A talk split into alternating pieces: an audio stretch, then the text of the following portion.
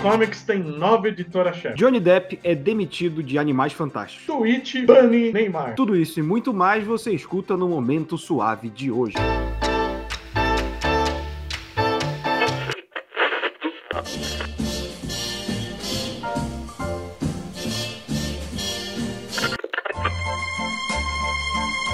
Você está ouvindo ao Momento Suave, aqui no LibPlay.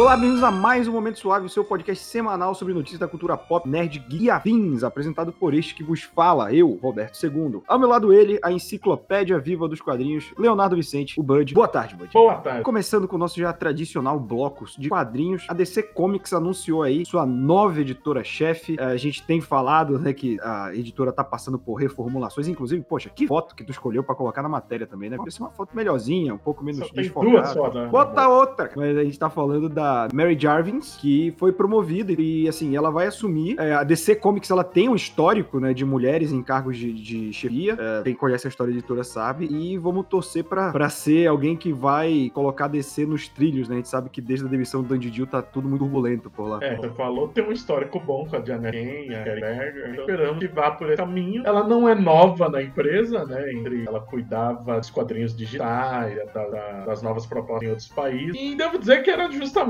as coisas que a DC andava fazendo certo nos últimos tempos, né? Era ela que estava por trás. Então, uma boa indicação. Vamos ver o que, que vai ser daqui pra frente.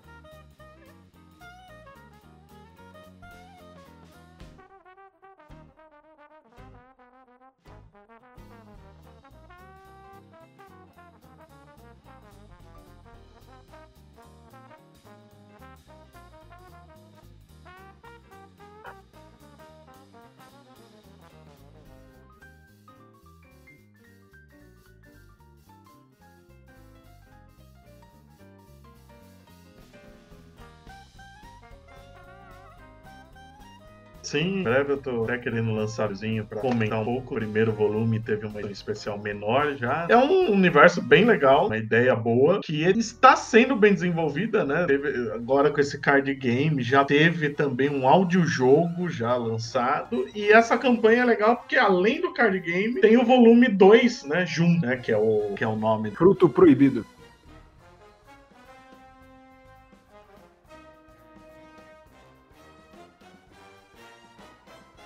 É, e foi uma boa, né, cara? O mercado de board game, card game tem crescido muito no Brasil. É um jeito de tu trazer até pessoas que não conhecem o gibi, mas estão interessadas nesse jogo pra conhecer, né? Sim, e devo dizer que uma coisa que eu gosto muito no Apagão é a arte também. Não é só a história que é boa. E tem vários, eu tô olhando aqui, cara, o projeto tem vários pra pegar, porque tem três volumes apagão, né? Tem o, primeiro, o apagão extra, agora o proibido. Aí tem uns que você pode pegar todos os quadrinhos, quadrinho mais o jogo, ou só o segundo volume. Tá, tá bem vasta aí a campanha. Podem ir lá, catarse.me barra apagão 2. E agora falando de algo que sei que os dois apresentadores desse podcast gostam muito, os grandes nomes da história do X-Men se unem numa antologia aí chamada X-Men Legends, que vai contar aí com alguns retornos, né? Como Chris Claremont, Louis Simonson, Larry Hama, Peter David. Também tem os nomes tipo Brad Booth e Fabio Nicieza, né? Mas a gente não pode ganhar todas. E É, não, vai. por mais que a gente não goste, o Licença pelo menos marcou época. Agora o Brad Boot eu não entendo. Cara, o fazendo. Booth ficou um tempo numa era que, que X-Men ainda vendia, né? Então, mas é uma era que ninguém nem na época gostava e ele ficou bem pouco. ah, cara, mas é tipo, quando tiver antologia daqui a cinco anos do Homem-Aranha, vai ter que ter o Humberto Ramos. Sim, mas ele, ele ficou muitos anos mais de uma vez. Ele, te- ele- por mais que eu falei, é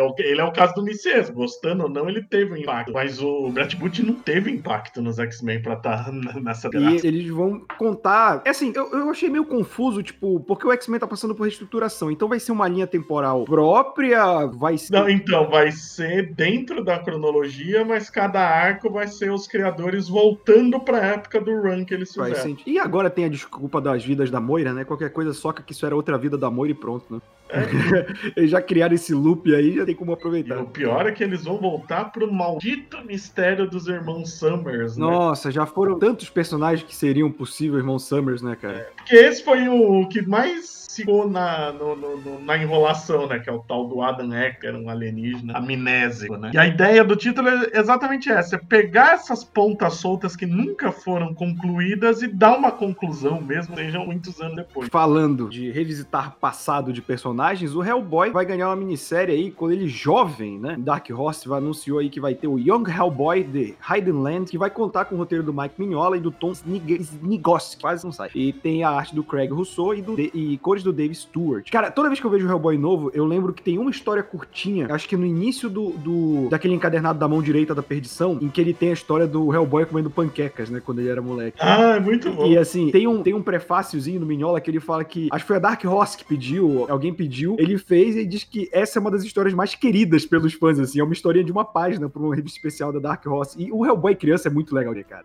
Ela é muito legal. E outra, é, o Hellboy sempre teve humor, mas é mais a ação e, a, e o sobrenatural que irrita o ritmo. Mas nessas histórias dele mais molequinho, vai bem mais pro lado do humor. É um negócio bem divertido. E só para você que ficou curioso, né? A trama vai se passar em 1947, que o Hellboy novo e o pai dele, o professor Buttenholm, vão parar numa ilha misteriosa a caminho de uma escavação na América do Sul. Aí lá eles vão encontrar deuses de gorila, dinossauro, rainha... Dinossauro é foda, né? Dinossauro, rainha vampira, enfim, aquelas coisas todas que a gente gosta de ver em Hellboy. E vão ter capas do Minhola também, né? Tem umas variantes aí que eu já vi, que estão bem legais. E eu acho que todo o material do Hellboy é válido porque é muito divertido. O Hellboy é uma coisa perfeita, né? Porque o Mignola já deu a conclusão, já faz algum tempo. Mas como a história começa nos anos 90 e o personagem é vivo desde os anos 40, dá pra fazer coisa pra cacete. As histórias curtas do Hellboy são tudo isso, né? Em algum lugar é de 1955, né? E é. agora a gente vai ter aí o um encadernado de The Devil and the Cursed, né? Que começou com uma minissérie em seis edições. E agora a gente vai ter tudo bonitinho, encadernado da saga original, que também tá com campanha no Catarse, lançamento previsto para março de 2021. Inclusive, gostaria de deixar uma cobrada aqui no site Fala Animal para habilitar abrir link nova aba e não direcionar isso. Atrasa o planejamento de quem tá clicando. E já tá 105%, rapaz, aí a campanha. Então, você que botar o seu suado dinheirinho nessa campanha vai ter esse encadernado em mãos. Você vai lá no catarse.me barra ruiva completa, o que é um link meio estranho, mas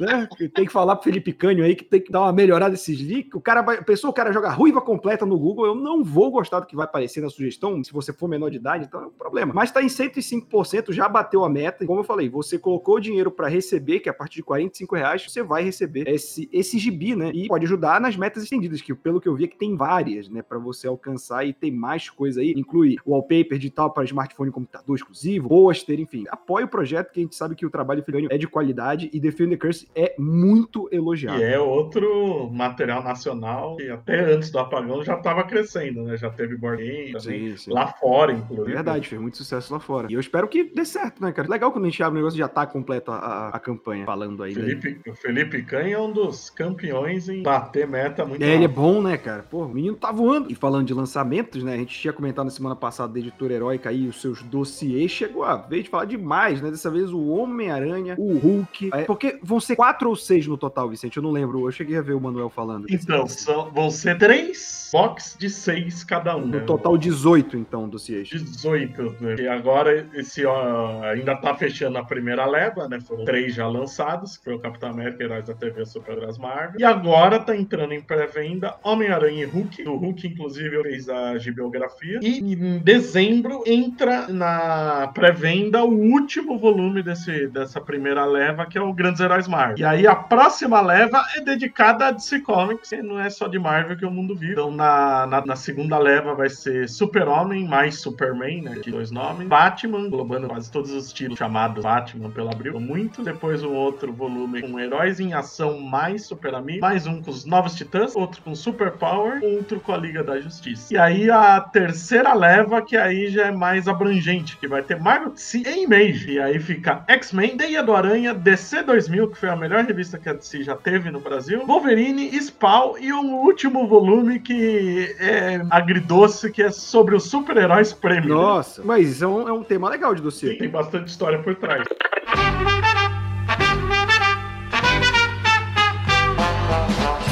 Passando para o nosso bloco de cinema e séries, Johnny Depp é demitido de Animais Fantásticos, né? Ele perdeu aí um processo que ele tinha movido contra o jornal The Sun, tinha acusado ele de ser espancador de mulher, ele perdeu esse processo. E aí eu achei muito bonito que a Warner lançou um quis, né, relativizar a demissão, aí falou ali que ela pediu pro Johnny Depp se retirar, é um jeito bonito, né, de dizer demitimos ele, né? Pediu pra ele se retirar do projeto. Não, é o pior que no, no fundo, no fundo realmente não é uma demissão, né? Porque ele vai receber no mesmo É jeito. bom, né? Tu não tem que trabalhar e recebe. É, realmente é um negócio que é, tipo, não queremos nos queimar, né? né? É uma questão de quebra de contrato. Eu acho que eles teriam que pagar muito mais por quebra de contrato do que salário. Então, tipo, esse, essa é, resolução amigável custa menos. Sim. É, tá na hora de estúdio aprender a pôr no contrato. A pessoa cometer crimes, o, o, o contrato é. Tá tendo um movimento muito grande contra a Amber Heard, né? Porque durante o processo em si da acusação de agressão ainda tá rolando. Esse processo que ele perdeu foi contra o jornal. E tem muita gente que, que se baseia no negócio, acho que de um, dois anos atrás, em que divulgaram que ela teria batido nele, né? E foi todo mundo falou, viu? Vocês acusaram o Johnny Depp e tal, e depois veio aquele vazou, né? Aqueles, aquela troca de mensagem dele com. Como é o ator do Visão?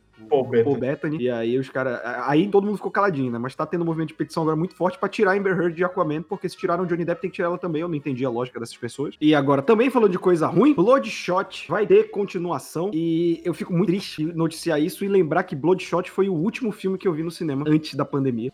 Eu acho que eu vi Sonic. Eu não vi Sonic. Bloodshot. Já, já pensou, tipo, se eu morresse hoje, Bloodshot ia ser a última coisa que eu vi no cinema. Olha essa memória. É que... Mas é melhor que Venom. É, Bloodshot é, um filme de ação genérico legal. Ele é um filme, uma adaptação de um quadrinho bom, como adaptação ele é ruim. Como filme também, ele não é grande coisa, mas ele não é péssimo. É um filme de ação que dá pra você ver. O que mais me impressiona é que realmente vai ser uma continuação com o Vin Diesel, né? Ou seja, tipo, não é aquelas, aquelas continuações que troca o protagonista que não tem dinheiro e tal. É, mas é naquelas, né? Porque é o produtor, né, falando que ele conta com o Vin Diesel, né? Tá confirmando nada. Ele também acabou com, falando depois que ele ainda acredita que vai ter o universo compartilhado da Valiant, mesmo estando estúdios separados. Não é impossível, mas torna muito mais difícil, né? Mas o Bloodshot ter continuação realmente é uma surpresa. Ele não deu dinheiro, ele tem vários problemas. Mas, mas tipo, não, é, não é mérito dele, né? Tipo, assim, demérito dele. Ele, tipo, eu poderia ter feito mais dinheiro e eu acho que faria, mas ele veio realmente bem antes da pandemia, né?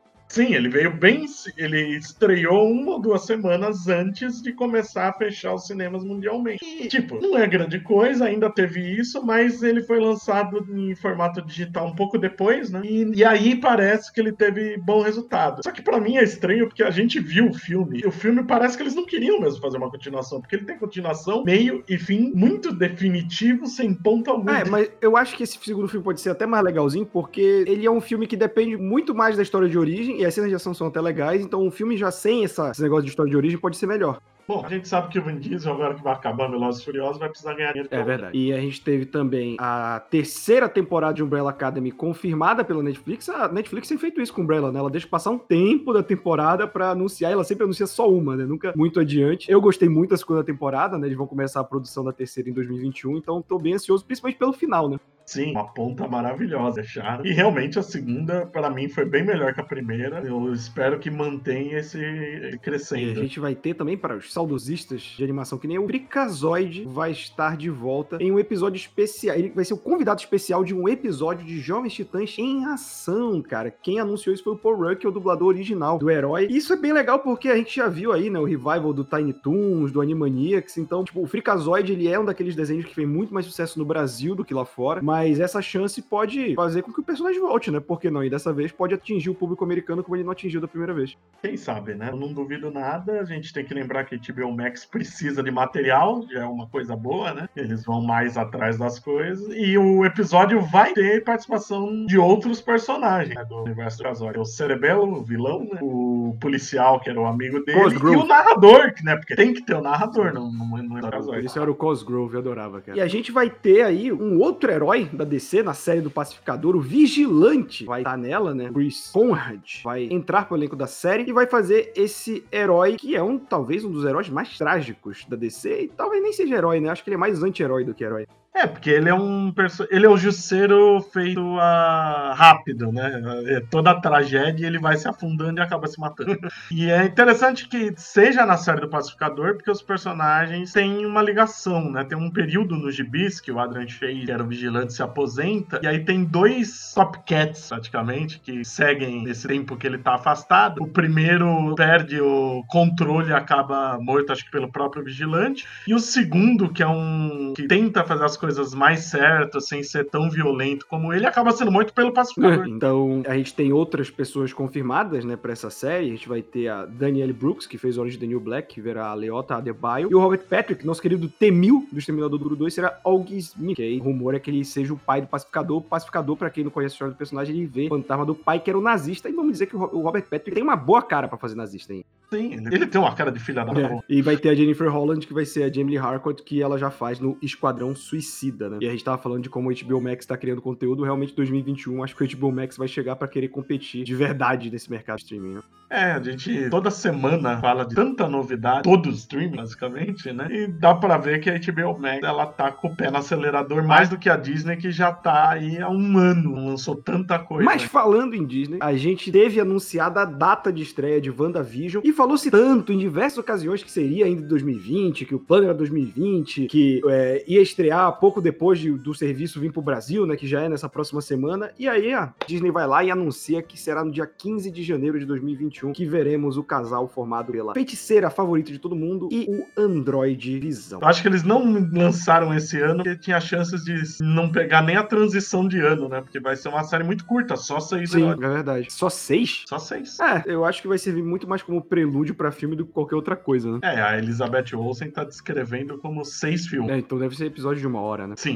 E vamos falar de uma campanha legal agora do Cartoon Network, né? De Natal Solidário, que o Cartoon fechou uma parceria com a Via 4 e a Via Mobilidade, que são as empresas aí responsáveis pela operação e manutenção das linhas amarela e a 5 do metrô de São Paulo. Então você pode, vai poder fazer parte dessa ação que vai ser protagonizada pelos heróis e heroínas da DC Comics, com as séries do Jovem Titãs em Ação e do DC Super Hero Girls, né? É, você pega aquele brinquedo que você não usa mais e vão ter postos nas linhas amarela e lilás para recolher e transformar um brinquedo que talvez você não use mais, que tá ali encostado, para crianças terem um Natal legal, ganharem presente. A gente sabe que 2020, mais do que nunca, o pessoal tá precisando aí de uma alegria. De alguma. É, então, tem, tem, que ajudar alguém, né? E a ação vai até o dia 10 de dezembro, então se você estiver saindo de casa, se você estiver pegando o metrô de alguma dessas linhas, não se esqueça de separar aquele brinquedo e deixar para alguém ficar feliz nesse Natal. E uma notícia que eu não esperava aqui, H, o Horrível vai ter uma série animada, cara. H, o Horrível pra essa molecada, eu acho que nem vê mais em prova de português, né? Que a gente via muito H, Mafalda. A Mafalda ainda tá lá, firme. Não, a Mafalda segue firme, mas o H fazia muito tempo, cara. Ele é um personagem de 73, né? Brownie, quem não conhece, são tirinhas muito divertidas. Já tinha tido animação? É a primeira vez que vai ser animado o H. Em série animada é a primeira vez. Ele teve um especial que, se não me engano, foi feito pela Hanna-Barbera só. Pô, que legal, né? Vai ser trazido aí pra, televisão. E eu devo dizer que eu vou ver, hein? E o legal é que produção da Jim Henson Company. Sim. Que a Jim Henson, ela não é da Netflix, né? A Netflix só comprou algumas propriedades, né? É, ela, ela licenciou, na verdade. Ela entrou em parceria. Henson, a única coisa que a Jim Henson perdeu foram os Muppets que foram vendidos pra Disney. Tá. E falando em Netflix, agora o Arnold Schwarzenegger vai estar numa série aí do serviço de streaming, né? Vai ter um projeto aí. Obviamente, eu, eu não, nem sei porque a gente dá se o trabalho. É, Schwarzenegger é uma trama de ação, tipo, jura que Schwarzenegger vai fazer uma trama de ação, cara? Ele fez aquele filme de zumbi lá que é drama. É, ele fez Gêmeos. Gêmeo. É, e Júnior também. Tira no Jardim da Infância. Mas aí já tem ação. É. E além do Schwarzenegger, a gente só tem a Mônica Bárbaro, de Chicago Justice, confirmada que vai viver a filha do Schwarzenegger. Que vai ser um espião que tem problemas com a família, o que lembra muito True Lies. É verdade. Pô, True Lies era divertido pra caramba. True Lies era maravilhoso. E agora, outra notícia que não é bem surpresa, mas eu vou dizer que eu achava improvável, né? Que Constantine 2 está em desenvolvimento. Pelo menos é o que o Peter Stormare, né? Fez o, o Lucifer no primeiro filme. Falou. O pé preto, sim. É. Eu gosto muito dessa interpretação do personagem. Cara, todo de branco, é todo sujo. E, cara, eu acho que vai na pegada de o Constantine ter virado um personagem mais conhecido do público por causa das séries, né? E das animações. E juntando com a popularidade do Keanu Reeves, né, cara? Que simplesmente saltou de dois anos para cá. É, eu acho que o, a, grande coisa é o Keanu Reeves aí mesmo. E eu vou te falar que eu gosto do filme do Constantine, apesar de não ter nada de Constantine no filme. E aí fica a dúvida se eles vão seguir esse caminho pro 2 ou se eles vão tentar aproximar mais do personagem personagem do gibi, né? É, eu, eu não digo que não tem nada, eu acho que a essência do personagem tá lá, mas tem muita alteração. Ele é uma adaptação ruim, mas um filme bom. E o Akiva Goldsman, que é o produtor do primeiro Constantine, na San Diego desse ano, ele teve um painel, né, comemorando 15 anos do filme, e ele comentou que o roteirista Frank Cabello teve uma ideia para continuação que eles nunca desenvolveram, né? Até porque ela é potencialmente problemática. Seria o Constantine preso e um dos presidiários companheiros dele seria Jesus. Eita! Aí é complicado, né? Bem que falam que o pessoal encontra Jesus na cadeia. O Constantine vai ser mais literal. É, eles levaram a piada a sério.